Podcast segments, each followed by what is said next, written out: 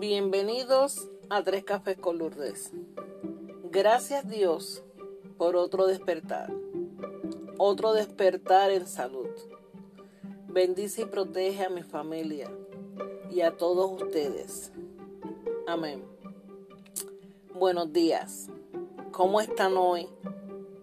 Hoy, que es miércoles, mitad de semana. Un hermoso día lleno de alegría, energía positiva, donde yo quiero que te levantes con ese ánimo, tanto hombres y mujeres, para que te arregles y te pongas ese color favorito que te gusta, ese color que te hace sentir tú. Deja entrar esa luz también a tu casa échale agua a las plantas y dale una sonrisa. Dale hasta buenos días a tu mascota. Que tu día hoy será como tú quieres que sea. Que sea un día feliz, productivo. Así estés en la casa todo el día. Reinicia tu día. Respirando. Respirando profundo. En lo que tu café está ready. Vamos a charlar un ratito. ¿Y has estado caminando? Yo he estado caminando ahora un poquito diferente, 30 minutos en la mañana, porque caminar es salud. Ese es un ratito para ti, así sea en la hora hasta de tu almuerzo. Fui a una cita médica y yo vi las enfermeras y doctores caminando en el parking del hospital o puedes caminar en la noche hasta después que acuestas los nenes y tu esposo está haciendo algo, tú puedes salirte a caminar o van ustedes juntos o puedes ir juntos con los chicos antes de, o después de la comida. Eso es fascinante, pero a mí me gusta caminar a las 5 de la mañana, 5 y media, que ese oxígeno está frío y limpio. Luego hace un día tan diferente al caminar es que se siente que el día te rinde para hacer la lista que hayas preparado para tu día.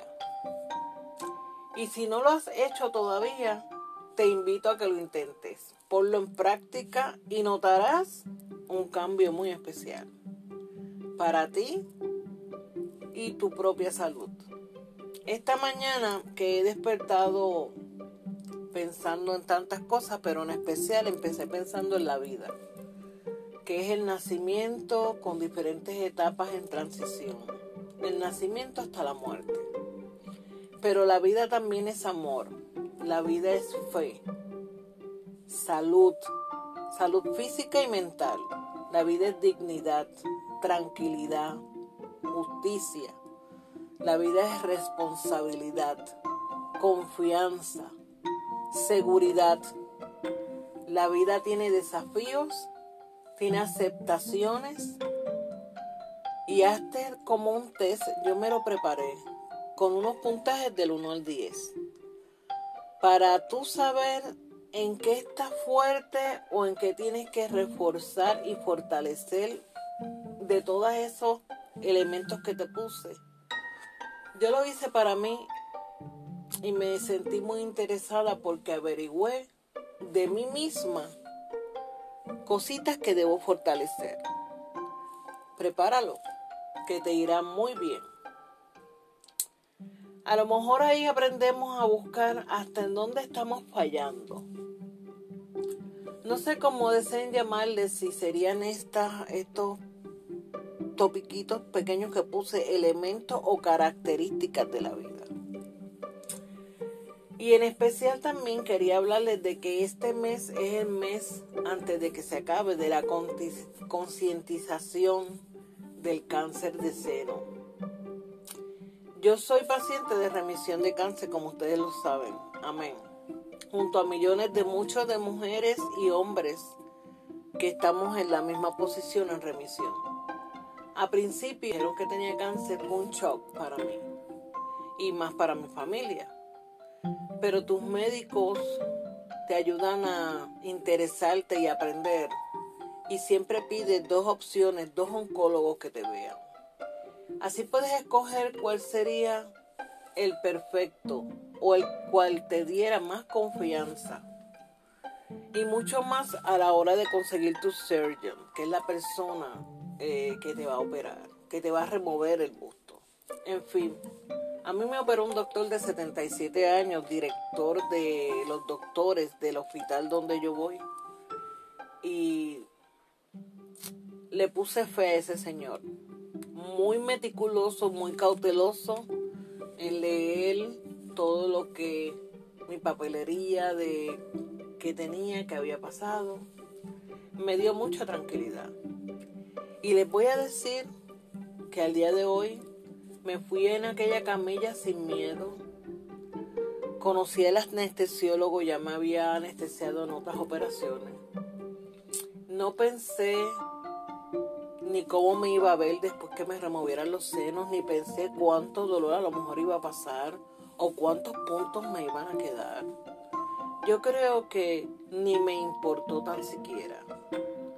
Lo único que sé es que gracias a que tomé decisiones sabias eh, y mantuve todo el tiempo a mi lado a mi hijo mayor, estuvo involucrado en mi, en mi operación, en mi en todo lo que me iban a hacer, eh, decidí removerme los dos senos. El que me iban a remover era el izquierdo, que en sí fue el que tenía el tumor. Pero yo siempre dije, el día si yo saliera un día con cáncer, me remueve los dos senos. Paso un dolor solamente una vez. Y si ustedes supieran que cuando autoricé a que me removieran el derecho, da la casualidad que se tropezaron, que ya tenía cáncer también y me pregunto si estaba segura de lo que yo iba a hacer, ¿verdad? En aquel entonces yo le dije que sí, pero fíjense que el otro seno tenía cáncer. So pasé dos tragos amargos en una operación. Cuando estaban removiendo el otro seno que el doctor lo encuentra que tenía cáncer, él me dice que se sintió bien que yo hubiera tomado esa decisión. Eh, estaba en primera etapa, so no estaba tan adelantado ese otro seno en cuestión del cáncer, pero ya lo tenía, era cuestión de meses. Primero que nada les quiero ser bien sincera que este mes mm, del octubre no me gusta utilizar, no sé si le quieran decir mis brasieles o mis prótesis de seno porque yo no tengo, eh, yo no tengo senos como tal, ¿verdad? Yo nunca me quise hacer una reconstrucción, porque no siento bochorno ni pena conmigo, ya pasé esa etapa. O que me, si me van a mirar, o porque mi pecho es vacío o plano.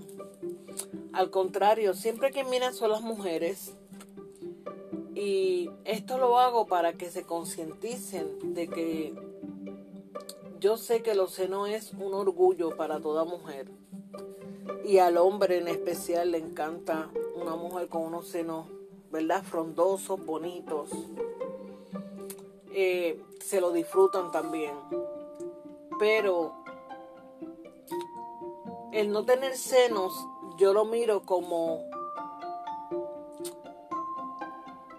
tengo vida. Y este mes es muy especial. Voy a todos lados arreglada, sí, como siempre, pero sin senos. Porque así cuando una mujer me ve sin senos, yo creo que se concientiza en que tiene que cuidarse para a lo mejor no verse como yo o decir, wow, si a mí me tocara verme así déjame hacerme el autoexamen. Si es tan fácil tú coger y tocarte en tu casa el autoexamen. Así fue como yo averigüé que tenía cáncer, que tenía un tumorcito que me dolía. Y entonces también ve y visita a tu ginecólogo, muy importante. El ginecólogo te va a chequearle los senos, te va a mandar a hacer tu mamograma, que es muy importante, y de una vez te hace tu chequeo vaginal con un eh, una prueba de Papa Nicolau que es para detectar el cáncer vaginal. que es cuestión de tiempo porque el cáncer vaginal le, le gusta el cáncer.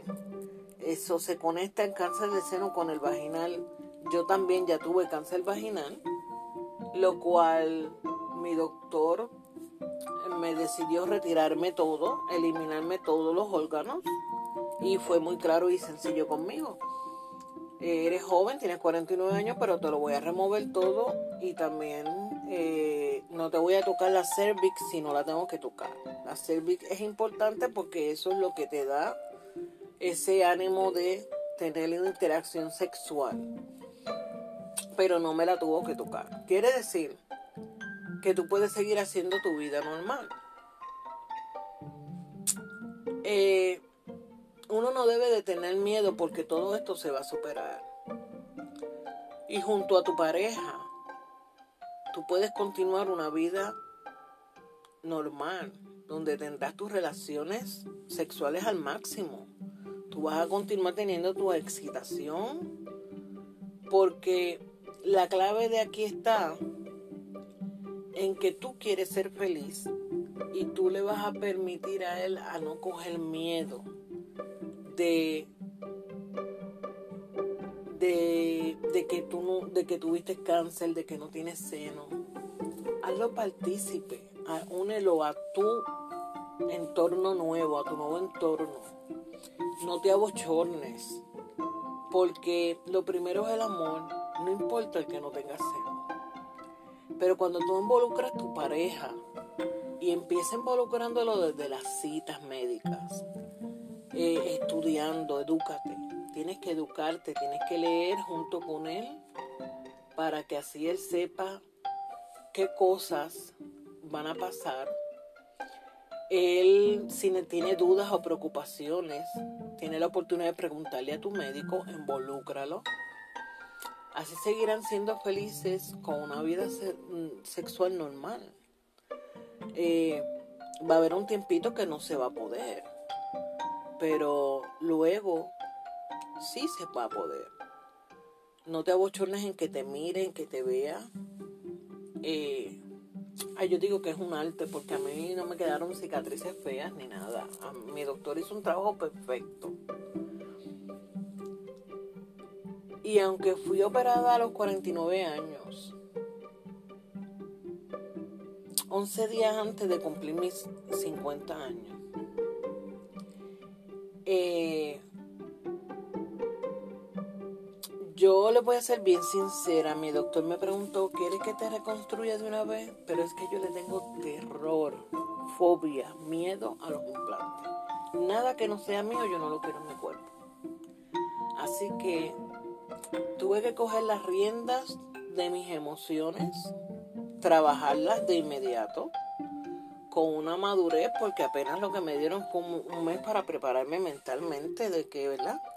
Eh, me descubrieron eso y en un mes te vamos a sacar todo. So, tú tienes que tener madurez, tú tienes que tener una aceptación sin tener ningún miedo ni ningún bochorno porque no vas a tener seno. Así mismo debes de ser bien fuerte y no tener lástima. No te tengas lástima no te cojas pena. Se te hará mucho más fácil. Eh, se te hará fácil porque si tú eres así, los tuyos se mantienen fuertes. Los hijos, los papás, los sobrinos, etcétera, el resto de la familia.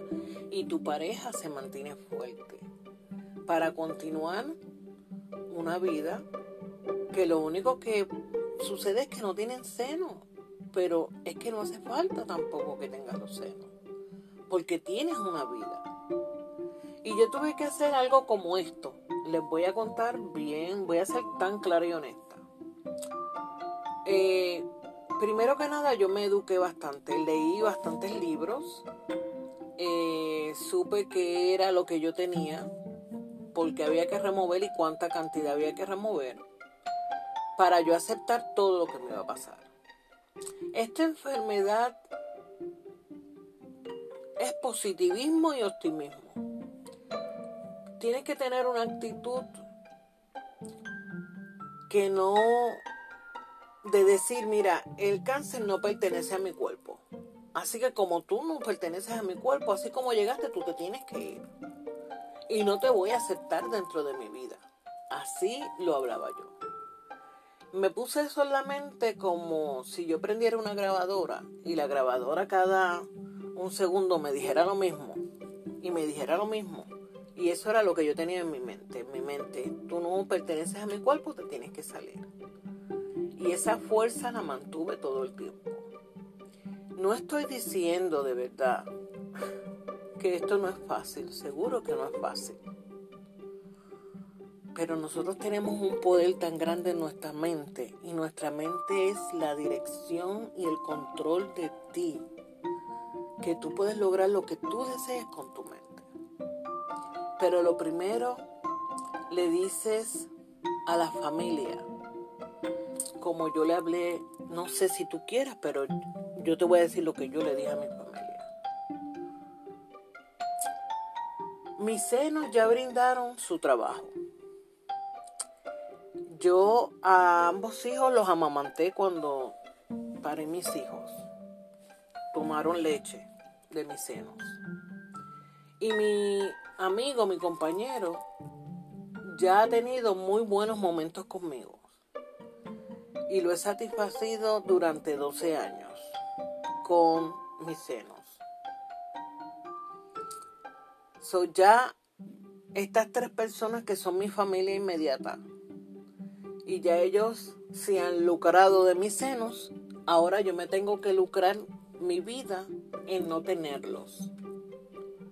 Cuidarme porque ustedes me van a amar de igual o más sin senos. Y yo creo que cuando yo hablé así fue que yo hice el tranque. Ha sido unos éxitos en, en ese aspecto. Y es cierto que quedan algunas secuelas, las cuales aprendemos a vivir con eso. Y cuando despierto siempre, cada mañana me despierto y me digo, Señor, tú eres mi fe y yo soy tu instrumento.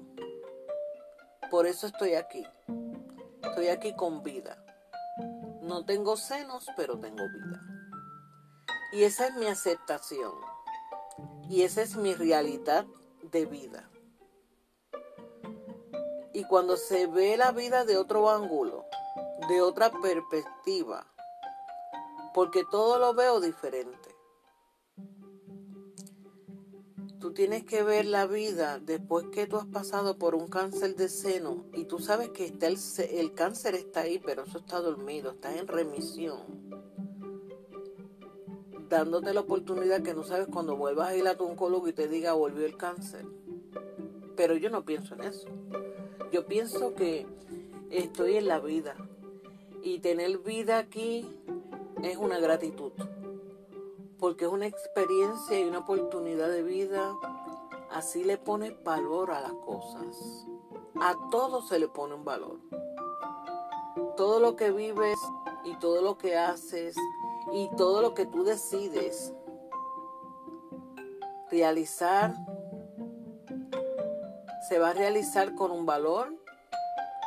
Vas a aprender a hacer cosas con valor y vas a disfrutar con valor también te vas a cuidar mucho más todavía.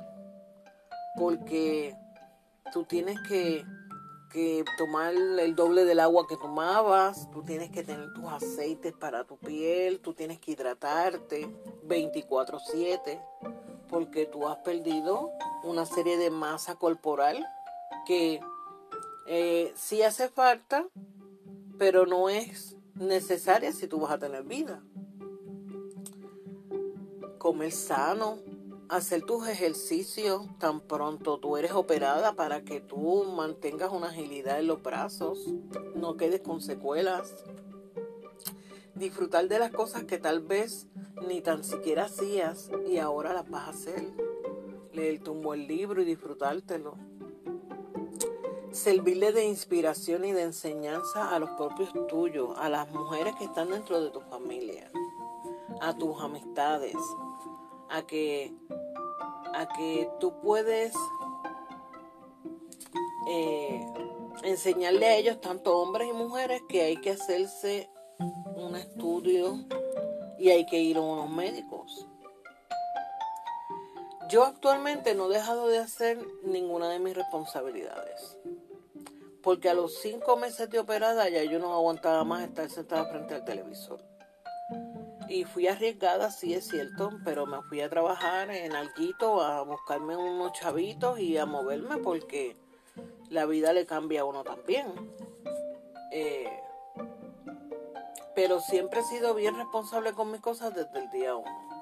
Levantarme, cocinar, me enfoqué también en, en hacer las cositas para por lo menos una comida al día.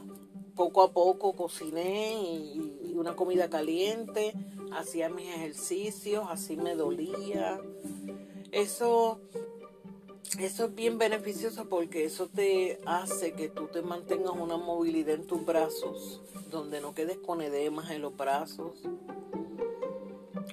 Y salí a caminar, mm, no tantísimo, pero salí a caminar un poquito afuera. Es muy necesario que cojas esa vitamina D, del sol y, y respires aire limpio, eh, porque hay que fortalecer el cuerpo porque son muchas horas que estás abierta en una sala de operaciones. Y así puedes aprender a distribuir el balance de tu cuerpo. Son secuelas que van a quedar y uno tiene que aprender a vivir con eso. Y siempre caminar con los zapatos adecuados, que son unos buenos tenis. Tomarte tus vitaminas, descansar, dormir las horas que te sean necesarias, coger tus naps, como dice. Esos son eh, cualquier operación que tú te hagas, pero eso es lo principal. Pero lo principal es la aceptación, el tú sentirte bien contigo, el tú demostrarle a mucha gente allá afuera que a lo mejor está vacía y a lo mejor tiene estos únicos senos, talla B, talla C, con, eh, ¿verdad? Y, y a lo mejor tienen muchos prejuicios en cuanto a si me veo linda o me veo fea, o estoy flaca o estoy gorda. Y cuando tú sales también a la calle y no tienes senos, ¿qué tú demuestras? Yo espero no estar demostrando pena a nadie, porque yo no me estoy demostrando pena. Al contrario, tú demuestras seguridad, tenacidad, firmeza en tu persona. Eh, tú demuestras ser la mujer segura que tienes que ser. Eh, tú demuestras que la vida es bella. La vida es bella si tú quieres que la vida sea bella. y siempre ir de la mano de la fe. La fe mueve montañas, la seguridad, el saber que Dios es bueno, que Dios te brinda cosas buenas, que Dios te está brindando una oportunidad de vida y saber que está, eh, yo a veces eh, no les puedo decir que a veces he tenido un momento de tristeza. ¿Y saben qué es lo que me fortalece? Les voy a decir que me fortalece mucho. Cuando yo veo un anuncio en televisión que veo niños chiquititos, bebecitos con cáncer, en los anuncios de San Jude, yo digo, ya yo he vivido una vida, ya yo tengo hijos grandes, donde ya ellos fueron amamantados de mis senos. Ya yo he utilizado mis senos como lo he querido utilizar, porque hay que ser, estamos hablando entre adultos, personas, ¿verdad? Adultas. Ya mis senos me sirvieron de emoción en mis relaciones sexuales y todo lo que hay por haber, o en mis relaciones íntimas. Pero ahora mis senos me han servido el que no estén conmigo para yo tener vida. Y es una decisión muy tuya personal. Esto no es ni tu pareja, ni tus hijos, ni nadie. Si tú quieres tener el busto o no quieres tener el busto. Porque ejemplo yo que yo le tengo fobia y miedo a los senos eh, plásticos, ¿verdad? A los implantes. Nadie a mí me puede obligar a tener implantes. El que me quiera me tiene que querer sin mis senos. Porque yo sigo siendo la misma. Tengo el mismo tono de voz, el mismo carácter, la misma actitud, la misma fuerza. Eh, sí, hay veces que no tengo la misma estamina. Es normal, es normal. Tú tienes que aprender a que tu cuerpo, tú lo tienes que aceptar como esté. Y tú tienes que aprender a que tu cuerpo tú le tienes que dar ese cariño. Porque nosotros somos un cuerpo en transición, desde el nacimiento hasta la muerte. Y lo tenemos desde el nacimiento y somos niños y la, preadolescencia, la adolescencia, llegamos ya adultos y llegamos al envejecimiento. ¿Y sabes qué? Este cuerpo tiene que durar la edad que Dios decida que tú vas a durar. Así sean 60, 70, 80, 90 años. Y para tú durar esa vida y ese cuerpo esté en óptimas condiciones, bajo las enfermedades que tú puedas tener, tú tienes que darle cariño. Tú tienes que darle buen alimento, darle el ejercicio que aprendí, que yo, fíjense que a mí yo siempre he hecho ejercicio, pero ahora que salí con diabetes tipo 2, eh, aprendí a que todavía hay que ser un poco más exigente con el ejercicio y con la boca. Hay que, hay que aguantar de comer cosas que no tocan comer. Como los la comida fast food mortal. Riquísima, porque no le puedo contar, pero mortal. Entonces tú tienes que educar tu paladar a comer sano. A comer sano y a tomar mucho líquido para que dures mil años, como dice la canción. Y yo diciéndote todo esto es para que tal vez no tengas miedo, mujer, a, a chequear tus senos en la casa y a ir a tu cita médica. Y exhortar, por lo menos yo que ya soy paciente de cáncer en remisión, yo, yo tengo que, ya a mi hija le hicieron su, ya le han hecho dos chequeos. Ella actualmente cumpliendo 18, pero ya le hicieron uno a los 15. Y mi hijo tiene que hacerse su chequeo en las mamas, en los pechos de él, ¿verdad?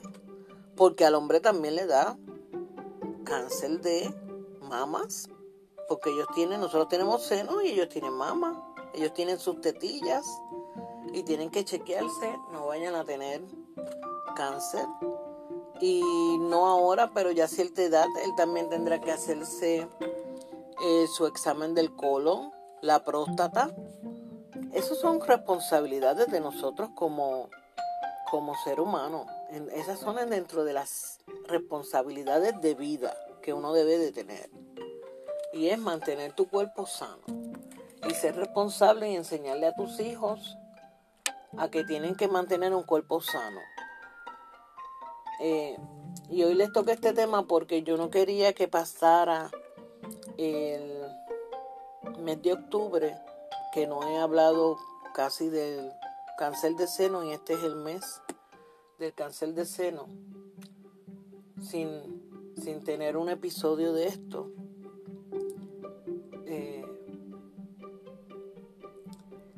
Yo sé que han existido hasta relaciones que se han roto o matrimonios, pues porque hay cosas que no, mujeres que no han podido superar. No todos somos iguales tampoco. Yo estoy consciente que no todos somos iguales. Pero hay que echarle ganas, hay que echarle ganas a la vida. Yo tengo todavía muchas expectativas en mi vida. No me quiero conformar eh, quiero ser feliz, Yo quiero ser feliz así teniendo flores en mi jardín. Soy feliz porque tengo mis hijos y me aman. Eh, soy feliz porque abro todos los días los ojos. Soy feliz porque me he educado en amarme a mí misma y cuidarme. Y debería de cuidarme todavía más. Eh, ahora estoy tratando de aprender todavía más a caer más temprano en la cama. Que a veces yo siempre he sido muy nocturna en el sentido de quedarme en la casa despierta viendo televisión o una película o un programa. Y necesito aprender a llegar a descansar un poco más temprano para lograr descansar las horas que se deben descansar. Eh, como me dice el doctor, después que duermas ciertas horas con un sueño ininterrumpido, que es que no me levanto en la noche ni tan siquiera ir a hacer pipi, que estoy durmiendo fielmente cinco o seis horas corridas, ya tu cuerpo está haciendo, como me dice mi hijo, tu cuerpo se está recuperando, recargando de energías, esas células cogiendo energía, todo tu cuerpo está procesando energía. por eso es que hay que dormir, hay que descansar. Eh, yo me he puesto maniática, yo me tomo una botella de agua antes de acostarme y yo no hago levantarme y ya en mi mesita de noche tengo otra botella de agua y me tomo otra botella de agua completita cool eh, como para aflochar el sistema. Se siente muy rico. Y para adelante. Hacia adelante, mirando bien a lo lejos, mirando las nubes o mirando las montañas, donde quiera que estés Siempre, como dice la licenciada Nancy Álvarez, en casa de concreto con vista al mar. Si tú no tienes salud, tú puedes ser millonario. Tú puedes tener una casa de concreto mirando al mar. Tú puedes tener el mejor trabajo. Tú puedes tener una compañía. Tú puedes tener el closet lleno de ropa, zapatos, una casa de lujo, muchas prendas y ser la mujer más feliz. Pero si tú no tienes salud, a la larga no tienes nada. Porque la salud es la base de tu poder tener muchas cosas. Si tú tienes salud, tú puedes tener fortaleza y estamina para tener tu buen trabajo y, y disfrutar todas las cosas materiales que tienes.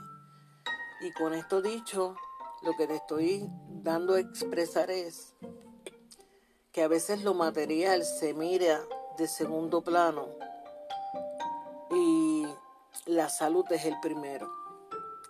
Y así es como lo miro yo ahora que soy una paciente en remisión. Porque postrada en una cama enferma, no me podía disfrutar nada. No podía ni guiar.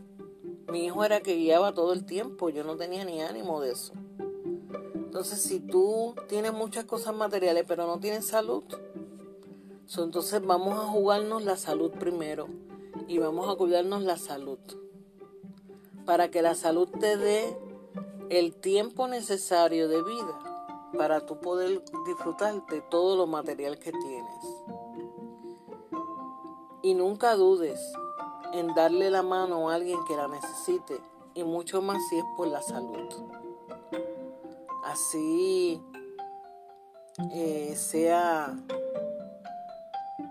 una palabra de aliento, una oración. Siempre hay que orar todas las mañanas. Gracias Dios mío por la salud que me brindas. A mí, a los míos y a todo el mundo. Es bien importante. Hay muchos contextos que yo quiero seguir tocando con según voy entrando en otros episodios.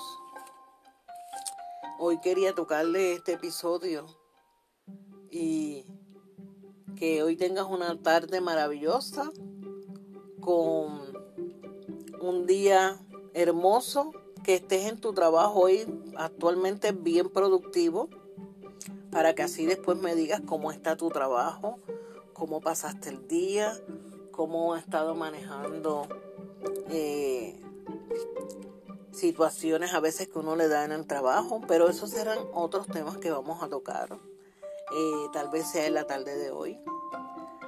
Así que Dios me los bendiga.